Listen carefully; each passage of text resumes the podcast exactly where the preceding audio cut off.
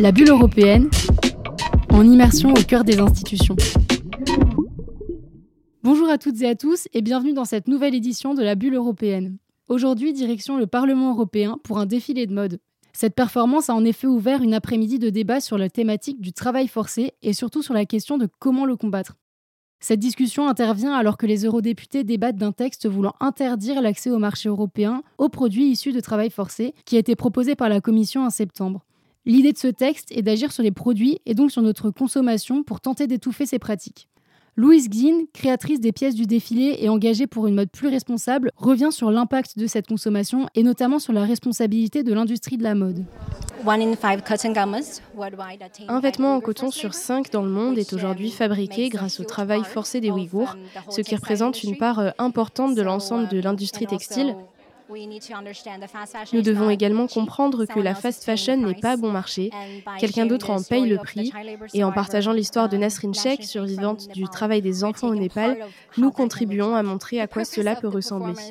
L'objectif de cette performance est de sensibiliser le public à l'esclavage moderne et au travail forcé, mais aussi de réunir tout le monde, les décideurs, les créateurs et les consommateurs, afin de trouver une solution pour un meilleur avenir, tant pour ceux qui fabriquent les vêtements que pour ceux qui les portent. Cette solution n'est cependant pas encore adoptée. Les débats continuent au Parlement, notamment sur la question de la charge de la preuve. Raphaël Glucksmann, eurodéputé, nous explique. Bah, l'idée, c'est de s'attaquer aux produits et donc de bloquer les produits à l'entrée sur le marché européen ou ceux qui sont déjà sur le marché européen, de bloquer les produits qui sont faits à partir de travail forcé.